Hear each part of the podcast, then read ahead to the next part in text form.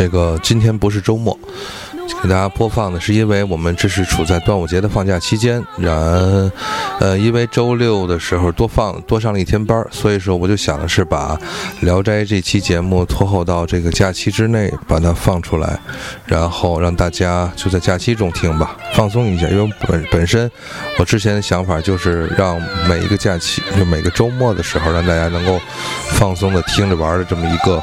啊，蘑菇小段儿聊斋故事，今天讲的是又是一个以女主角的名字作为这个故事的这个命名。那么瑞云，好，咱们不话不多说，开始今天的故事。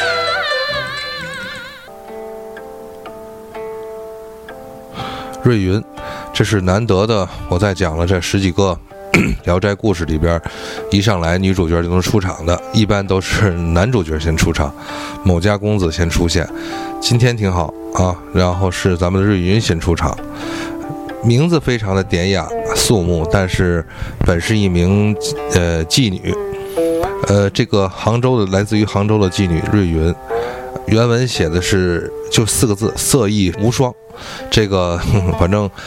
蒲松龄老爷子历来都是在于女主角的这个形容上是，呃，虽然笔墨不多，但是极尽的这个呃恭维之词，呃形容或者说是润色的这么一个意思。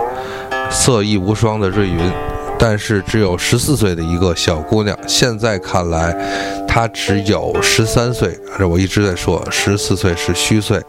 那么只有十三岁的一个小姑娘，我之前在三联书店有一天逛的时候，看到了一个写我们天津的一个过去在呃清末民民国初的讲一个著名的呃，可能是在天津的一位一个歌妓小姑娘，看看她的照片，她的整个的成长历程的话，只有也是只有十三四岁就成名了，在但是看起来真的是就是只是一个初中的小女孩。那么那个打扮的话，哎，这个不好说。好，回到咱们原文，呃，这个妓院的这个老鸨啊，蔡妈妈说要说到到年头了，呃，姑娘该出来接客了。这个接客的话的话，其实除了这个，呃，可能是陪客人睡觉以外啊，这个就寝以外，还有比如说打茶围啊，喝花酒啊，然后呃。弹唱卖曲儿啊，毕毕竟一个好的当时的一个名妓的话是要色艺双绝嘛，对吧？像刚才说的，呃，色艺无双。但是瑞云却有要对，不是一个普通的女孩啊，她是对自己的人生有要求的。然后呢，瑞云说：“对妈妈说啊，这是我一生的这个开始了，这个就是第一次嘛，这是毕竟不是一不能草率的事儿。价钱呢，您来选，但是客人我来选，这是一个典型故事书中一个有态度的一个妓女的一个要求啊。好好客人，我要我来决定，那个选选哪个选谁来陪她睡觉。”那那个老鸨的蔡蔡妈妈说：“行呗，那就定了。”然后就对外公布的话，这个瑞云的这个初夜定价是十两银子。那么有人就说：“你这个十两银子，十两银子，你您别瞎说了哈，这故事听的也假，是吧？”这个蒲松龄老先生是不是在家里当当这个穷书生当惯了，根本不知道这个这个定价？那么十两银子的话，是不是太少了？我看的电视剧里边那个姑娘第一次的那个青楼出馆里的姑娘，那么动不动就成百上千两的，是吧？呃，首先说。嗯，那个那个东西都是戏说的这些剧情啊，并不太真实。那么正好我借此呢，给大家讲一讲，就是说在明清期间，到底这个银子是是一个什么样的价位啊？首先说，那么我们放在这儿，就是瑞云的一次的这个初夜的价格是啊十两银子。好，那么我查一下资料，比如说在明的嘉明明朝嘉靖年间，那个这个呃一担粮食。就是石啊，那个石头的石，那个多音字，那叫一担粮食是，呃，不到一两银子，是零点八两。那么乾隆年间，清乾隆的就是盛世的时候，一个是明盛世，一个是清盛世的时候的话，那么这呃一点五两就是一两半银子买一担粮食，然后呢，这个计算的话呢，咱咱们再看一下这一担粮食到底能是多贵的一个价格，在明清时期，这个担这个就是。就是粮食的测量单位是担和斗，担小于斗啊，一大的一个一斗的话，那就是大计量单位了。那么一担粮食呢，和零点一立方米的这个呃，就是这个储量，它是一个木盒嘛，木匣的这种，当时买卖粮食用这个木匣，官方是要统一尺寸的。好，那一立方米呢的这个的当时的粮食，这个大米。啊，不是说高粱、小米啊，是正经的大米，约合这个就是八百公斤，八百公斤，啊，就是八百千克，八百千克啊，他说错了啊，我刚才说的说说反了是吧？这个一担应该是大于一斗。好了，那现在全国大米的这个目前啊，咱们中国的这边是平均下来大概是五块钱是一一公斤。呃，这样的话呢，那你换算一下，大家想一下，就是说，相当于在嘉靖、明嘉靖年间的话，是一两白银能买，能能是换算成粮食的话，再再折合成人民币，差不多和人民币是五百块钱人民币。那么到了清乾隆时期的话，那么一这个一两银子折合人民币是二百六十七元。二百二百六十六点六六六六六这种，二百六十七，这样的话呢，几乎是呃乾隆的时期的话，这个银子是明嘉靖时期的这个银银子值，就是这个价钱的一半儿，这购买力就是好像是更强了一些，只用二百六十七元就买了。那么为什么说银子并不是太值钱了呢？其实呢，就是在明清时期的话，咱们。中国的银储备量是低于咱们中国的金储备量的这种这一个规模啊，咱不是说整总量，所以银子的话呢，咱们在从元明开始，多是依靠的是这个这个从南美进口白银，或者是从日本进口白银。中国大量输出的是黄金和这个呃不是输出啊，就是说咱们产出的是大量是黄铜和黄金，白银的话多是靠贸易，就是说从外来进口。当时在最近咱们一路一带的节目一些一些。系列的这个呃纪录片节目中，大家可以看一下，讲的就是咱海上这种一路这个海上当时的丝绸贸易的，就是咱们可以通过一些贸易大量的能够收到南美的白银啊。好，那么这个白银大量流入的话，也导致白银的这个可能慢慢的就会廉价。但是从购买力上来讲呢，咱们截止到离咱们最近的清乾隆时期，那么就是说一两银子和二百六十七块钱人民币。啊，十两银子就是两千六百七十块钱人民币。再说了，咱们咱们再说一下，如果说呃，这是纵向比较，咱说横向比较，在当时那个时期，好，我给瑞云，如果说定十两银子，那么这十两银子特别在当时特别不值钱，那么也证明瑞云挺一般的。那我给大家再做一个另外的横向比较。在当时，以清朝官员来讲的俸禄，当时呢是又给你俸禄里边是包含的银钱和大米的粮食，肯肯定也当时也是硬通货，包括丝绸。好，那咱们说一下，比如说清朝的一品官员的俸禄年俸啊是一百八十两，呃，一直往下一二三四五六七八九到九品，九品的话年俸是三十三两，呃，七品芝麻官啊，这个就是清知县。呃，那个时候七品知县，那么一年的年俸是四十五两，是外加一些柴米或者是一些其他的补贴，一些副食补贴或者是一些资金补贴。后来呢，比如说可能。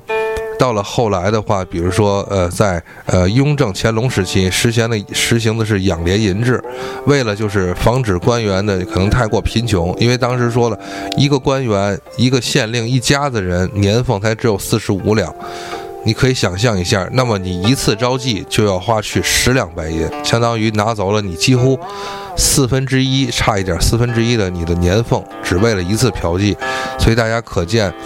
当时的这个呃，这个就是这个对于瑞云的定价其实是不算太低了啊。这是我对于这个刚才围绕着咱们说，为了一个色艺无双的一个呃杭州的一个妓女定价的时候，它到底这个十两银子是一个什么水平？好，咱们话不多说，回到故事之中。那这个这个从定价开始，那么。呃，瑞云正式挂牌子见客，但是就是最后选择哪位公子一度呃这个呃怎么说呢？春春宵一度，到时候是瑞云来决定，看他的感觉，而不是看他出钱出多少。但是你跟瑞云见面聊天儿啊，打茶围喝花酒，这个东西，曹这个就是咱们刚才说的这位这位啊。蔡妈妈、老鸨子，她是能决定的。那么好，送的礼物多少，看你的这个诚意了，是不是？然后。约号，这个这个预约拿号排队，咱们轮流着跟瑞云去相见，打茶围，喝花酒，然后呢陪你可以下下棋，聊聊天的，呃，这东西你得礼物就得 OK。然后呢，不仅你的礼礼物要做好的话，不仅瑞云能陪陪你喝多喝会儿茶，下下棋，还能呢临走的时候赠送你一幅我们瑞云姑娘亲笔画的这个画，多好的一个结果。但是礼物少的话。那么没办法，只您只能清茶一杯了。可能随便跟您聊两句，问问您的一些情况，点点头，寒暄两下，然后临走，顶多这回不没有亲笔画了，只能有一张签名的我们瑞云签名的明信片，请您收好啊。下次准备好礼物，下次再来。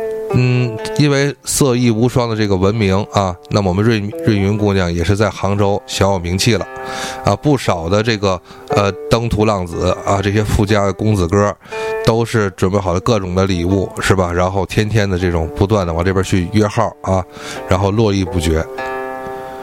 呃，反过来这么说，这个呃该我们男这个一般这种情况是就该我们男主角是登场了，呃，杭州余杭县。下属余杭县这个有一个贺公子贺生，姓的这个贺呢是祝贺的贺，上面一个家，底下一个贝，贺生是个很有名的才子，才气不错啊，书香门第。可是呢，家中不富裕，顶多呢算一个啊富农，可能是啊，到不了这个员外之家。呃，这个富甲一方更没提了。他呢，呃，怎么说呢？哪家公子不风流是吧？啊啊，哪哪哪位少女不怀春呢？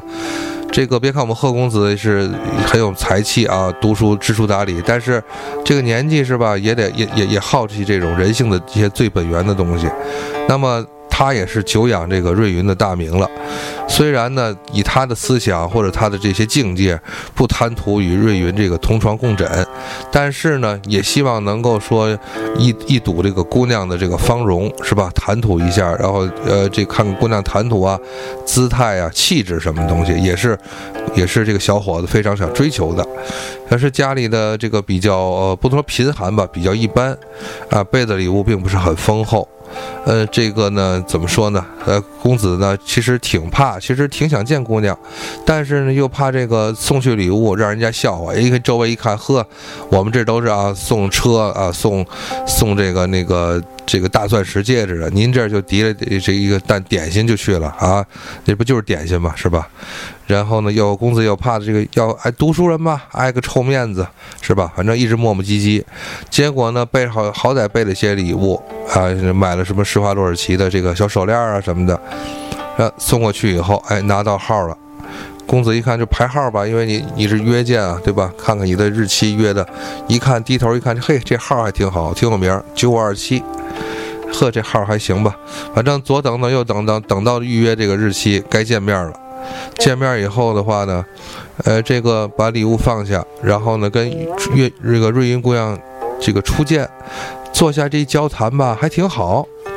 反正整体看来呢，可能瑞云姑娘对他的这个整体感觉还是很满意的，啊，也不像之前的一些这个这个这个比较放荡的一些富二代，那个谈吐这么这么粗俗啊，并没有一些城府。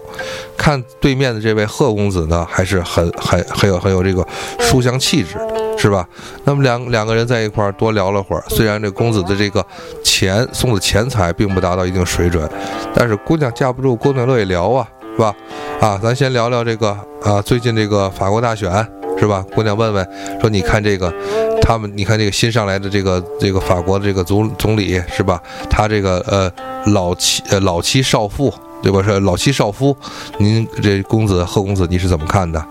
对吧？然后这个最近这个人工智能的这个计算机啊，强大的计算机阿尔法 Go。是吧？给这个横扫咱们欧亚的这这这一年来一年多来横扫欧亚的这些围棋高手、象棋高手的啊，您怎么看？是不是？呃，如果是公子您去下，您赢得了赢不了？还有这个眼前这不最最近马上这就欧冠决赛了，是吧？我听说皇家马德里帅哥不少啊，然后尤文尤文图斯那边倒是差差啊，都比较岁数大了。说公子看看哪边能赢啊？那个聊一聊呗，对吧？这个姑娘起话头是吧？别看可能公子抹不开，但瑞云能说呀，啊，聊了这些东西啊，眉目含情的，是不是？一边一边聊一边两个人啊放电互相的。临走的时候，这个那么。这回不送不送画了啊！刚才我说了，如果说啊礼厚的礼重的，那姑娘可能陪你吃个饭、喝个茶，还能送你一幅画。这回姑娘没有，因为瑞英姑娘没有拿出画来，拿出了什么呢？这个一首诗啊，这个五言的诗。这个诗上提的是，呃，何事求江者？蓝桥扣小关，有心寻玉杵，是端指在人间。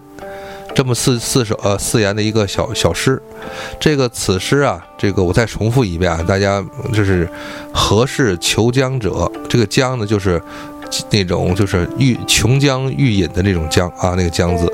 蓝桥扣小关，有心寻御厨。这个御厨的话，就是捣药啊，或者是捣这些一些食材的那种御厨，但是它它它是玉的啊。端指在人间，这寓意是什么呢？就是这个诗的意思源自于一个唐代的爱情典故，指的是当时的一段故事，是裴航裴公子与姑娘云英的这么一段爱情的故事。为什么说他这个求江扣要需要去蓝桥扣关，还有一个寻玉杵在人间呢？意思讲就是说，在故事这个诗的故事，反正就是这个呃裴航裴公子和和。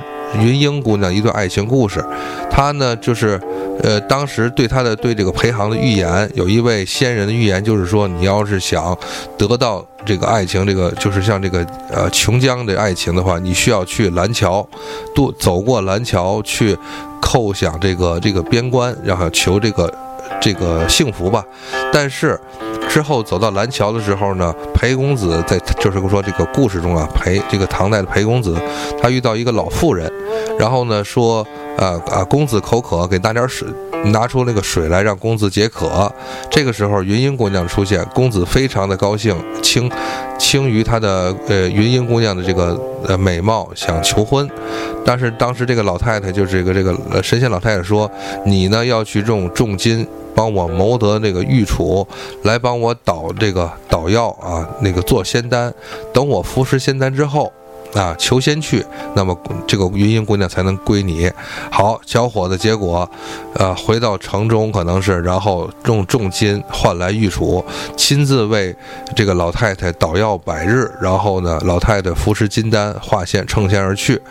这个时候，呃，裴航裴公子才和云英姑娘这个有情人终成眷属。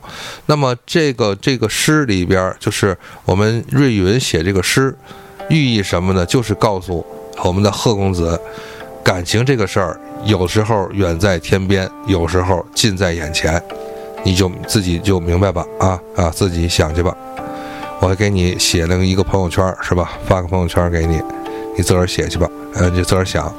这个结果呢，公子呢得到这个诗，可能也是心领神会。正是美的喜不自胜的时候，好，好像还有好多东西要跟姑娘表达一下，吐露一下心声。这突然小丫鬟敲门进来，说：“说小姐，对不起，啊，咱钟点到了，这个后边呢都已经超时了，九五二八的客人啊都等急了，咱们得赶紧换人了。”哎呀，公子也不是这种蛮不讲理的人呢，啊，只好匆匆的告别了瑞云姑娘啊，然后回到家中。可是这一次相见呢，回到家中，公子受不了了。哎呀，捧着这首诗啊，这个瑞云姑娘送的这首诗啊，真是这个顶着怕歪了，含着怕化了。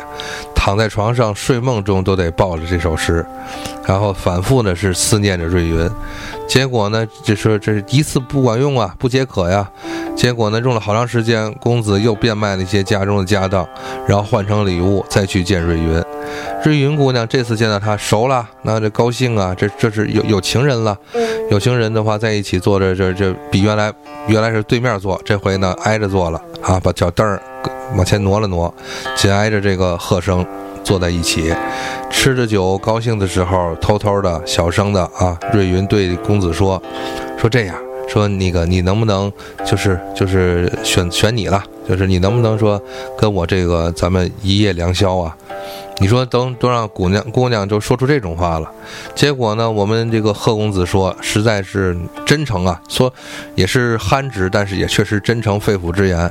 贺公子说啊，我这是穷书生一一一名，这个只有这个痴情啊，可能跟你这个咱们这个知己姑娘你倾诉，但是这个这个微薄的这些礼啊，我这已经是竭尽全力了，不像其他的那个那些阔少爷们。这个能够说能够此生与你相见呢，能够跟你对面看着你的芳容，咱们聊天，我已经心满之心满意足了。但是像这种所谓的肌肤之亲呢，我这个确实这无能为力，我也是我也是不敢奢望这个这个点儿。这个瑞云姑娘听了，其实满心的这个春意啊。刚才我说了，哪公子不风流，哪位少女不怀春？那我们这个姑娘，这个瑞云满心的这个春意，结果。换来了是一盆冷水，有点闷闷不乐。当然不太高兴，倒不是讨厌贺公子，但是总归这好事不成啊。这个两个人对坐着也不说话，这好长时间了，这个说不出来话呀。这个但是又两个人又不舍得分离，结果这回不是小丫鬟拍门了，蔡妈妈直接老鸨蔡妈妈着急了。赶紧吧，啊，换下一个吧，这 这这不行了，你你这不能说见一个照死见是吧？他这礼就那么点儿啊，就提俩果篮就哪行去，是不是？哎呀，这次这次公贺公子再出来了以后，就不像上次那么春风的得意了，这次真是非常的忧闷。哎呀，有时有心呐，一赌气，一跺脚啊，把家产都卖了，咱这来一次这个春风一夜。但是这日子得过呀，而且眼睁着它不是这么回事儿啊！这是爱情这东西怎么能只这么草率的一就是一夜一夜而过呢？对不对？哎，可是心里是百感交集，想想又难受，哎，有些心灰意冷吧。从此开始的话，就是公子就不想这些了，干脆埋头读书吧。我先我就先断了这个，就是跟瑞云就跟瑞云什么再见面的念想了。就这个 反过来再说，我们这个呃瑞云姑娘。你说挑这个也不行，挑那个也不乐意。这个一开始和蔡妈妈商量好的这个方法，就是说你接我接单，但是最后跟谁，我这个得我说了算。这蔡妈妈也着急啊，这以后大把银子进进项这个这东西，到现在你也不答应个数是吧？你也不开这个不开这个先先例，这初夜你说你多多气人，怎么都不行了是吧？这姑娘啊。这个正要是琢磨着哪哪次来个先斩后奏是吧？强迫他一下接客就算了。这是这个主意还没打定呢。这一天啊，哎，碰巧又来一位公子，敌的礼呢并不是太多，但是也不是太少。坐这儿呢，坐下来以后啊，只是寒暄说了几句客套话啊，我是哪哪哪人啊，我这个这个见姑娘看您挺美，挺高兴，就是大齐说点客套话呗。结果呢，没几句站起来了。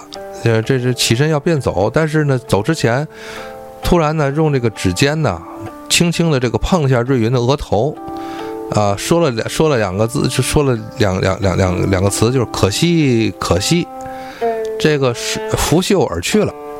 这走了以后，姑娘也纳闷儿，这神经神经吧？这是啊，点我一下干嘛呢？是吧？结果呢，但是呃这个毕竟是有职业操守的。瑞云姑娘还是把这个客人呢送出门外，转回来一看呢，这是重新的看整理妆容，准备要下一个了。一看呢，这个哎，什么时候脑袋上多出一点墨呀？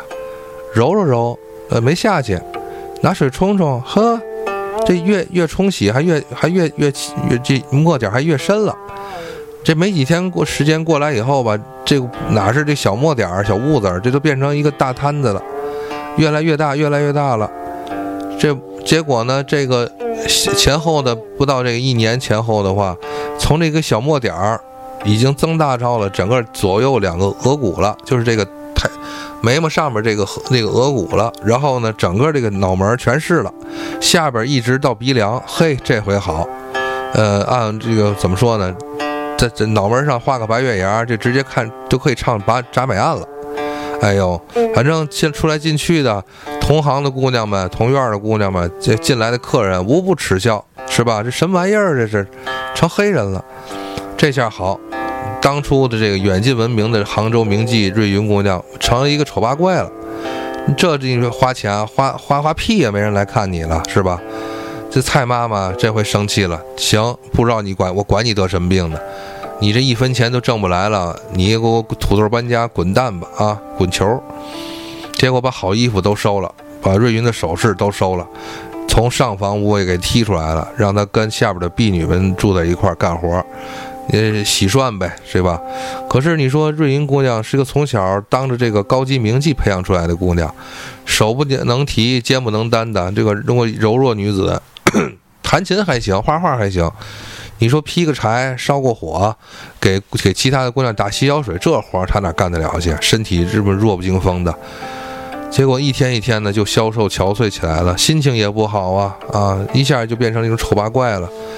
后来呀，这个这个好事不出门，坏事传千里。后来这个贺生啊，又一次听到了姑娘的信息，这回听到是这么一噩耗了。这个贺生啊，第一时间赶紧跑来看望一下姑娘。正在正探望，两个人一见面，只见这个瑞云呢，脑袋上别了一个破筷子。当时那些好的、好的那些盘头首饰都没了，这么这么秀发也都好长时间不洗了啊，污污糟糟的，拿根筷子穿起来。结果呢，哎呀，姑娘正在那儿那儿搓衣服呢，拿那个杵子棒衣服呢。他扭头一看，贺公子来了，哎呀，真是。急忙，姑娘把头啊转向了这个墙，然后掩面的这个这个凄凄凄落泪。贺公子一看这个太怜惜姑娘了，转过来再就跟这个老鸨蔡妈妈谈，说这个这样吧，呃，看来他也不值什么钱了。然后我我跟您谈个数，是吧？我把他赎出去，您养了他也是养个废物，对吧？那在您看来他也就无用了。但是那您就把他啊转转给我吧。蔡妈妈说谈个数，同意了。说你我我说这个数，你行不行？公子一咬牙，行，咱就就这样了。过两天我来领人。然后结果贺贺贺公子回去，把所有家里的自留的田地、家产能卖的卖，就最后留个小院，其他都卖出去了，留了半个院吧。然后把这些钱折合成银子，呃，这个什么这小金条什么的，给蔡妈妈送来之后，这才把瑞云从这个虎狼窝接了出来。哎呦，这个进了家门之后吧，反正瑞云呢一下就拉着这个贺生的衣服啊，这个放声大哭，这个哭哭罢多时啊，也是心中这么这一年的怨气啊，一下就宣泄出来了。之后啊，就跟这个怎么说呢，就很理性的这跟这个贺公子说，说以我这个相貌和身份呢，实在是不配做你的正室。顶多就给你当个这个侍妾就完了，等你呀，等公子你以后再有说的合适的，你再娶正妻就行。这贺公子正这个这个非常正经的说说说人生啊，所重的是这个知己。你走运的时候，你这个风华绝代，这个正正正是这个这个青春的美美丽的时候，你跟我都不嫌弃我这个穷书生，拿我当知己。然后我怎么能因就是看你现在这样了，就就说把另另眼相待你呢，是吧？始终就没有再娶妻室啊，一直是跟着是瑞云相依为命。其他的一些可能是书生的朋友啊、同学什么的，都讥笑贺生，怎么选他干嘛呢？找一个什么好人家不行啊，是吧？门当户对的。结果呢，贺生是不以为然。啊，从来不在乎他们这些闲言碎语，反而两个人在一起过日子，两口在一起过日子，跟瑞云的感情是越来越深了。这个日子又过了一年多，这个贺生啊，赶到从杭州啊去苏州这边参加一个诗会，这个就同学交流嘛。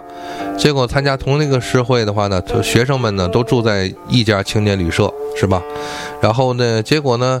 同跟他在在同跟他们在一起的还有一个姓何的书生，这个何刚才说的咱们说的男主角是贺生，就是祝贺的贺，这个何呢就是呃河口，就是就是一个河木边一个口的这个和生。到了晚间啊，大家一起啜茶赏月聊天闲谈的时候，一个小 party，结果这个和生呢突然私下里问问这个贺生，说杭州听说杭州原来有个叫那个瑞云的名妓，你知道吗？跟大家说对不起啊，我们这个装修还是出现这个声音，那么先大家忍一忍吧，我就先继续给大家聊。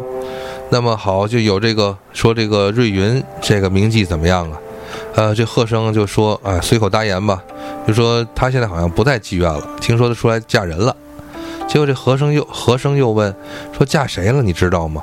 然后咱们这个贺贺公子说，呃，嫁的可能跟我差不多吧，也是这么一个，就是就像我这么一个人，普通人儿。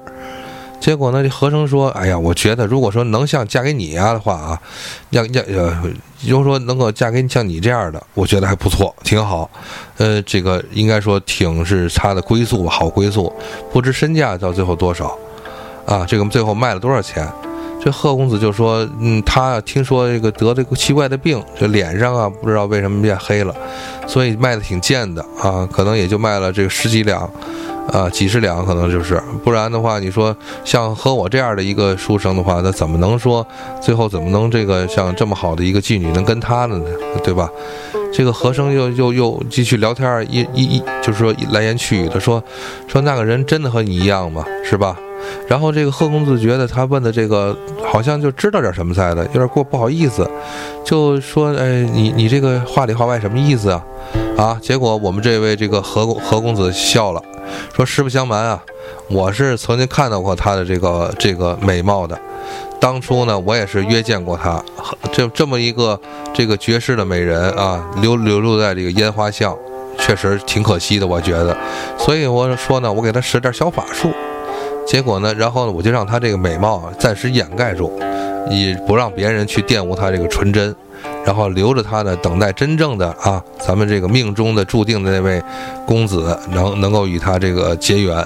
哎呦，这一下贺公子听了以后，真的是双手赶紧抓住这个这个这对面这个书生的这个这衣服，就说：“哎呀，既然是您给给点上的墨迹，那能不能再洗掉啊？”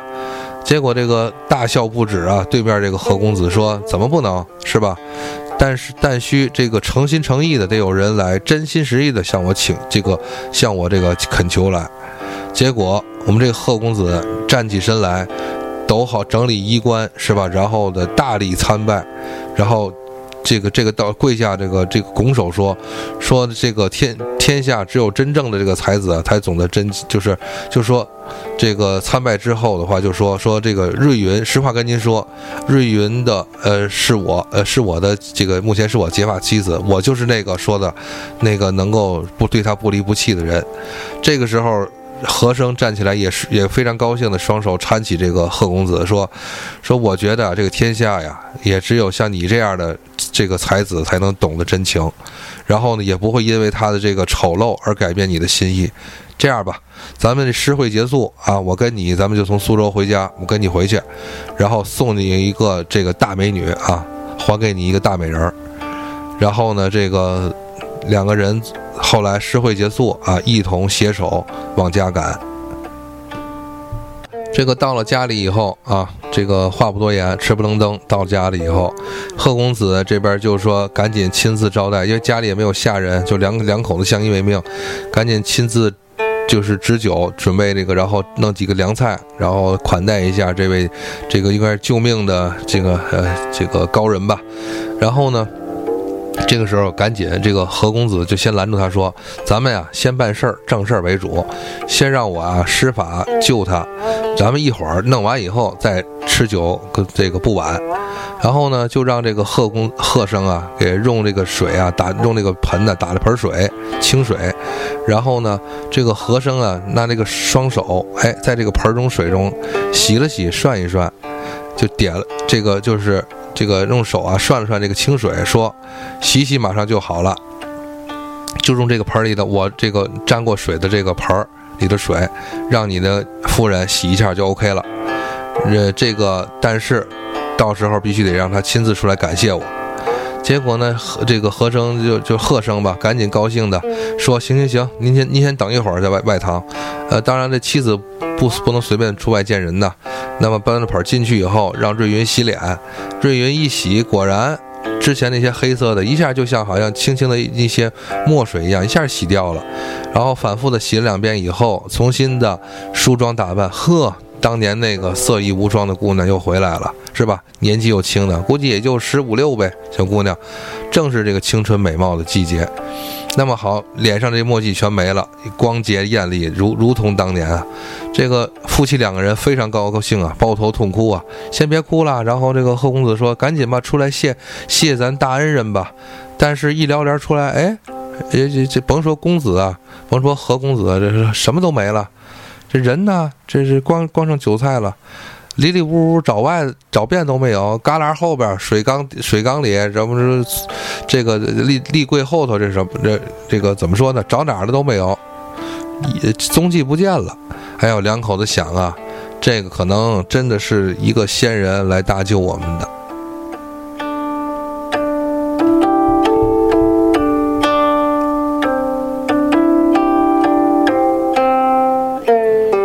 好了这就是一个这么一个爱情故事吧，有仙人相助啊，祝我们的瑞云和贺生终成眷属。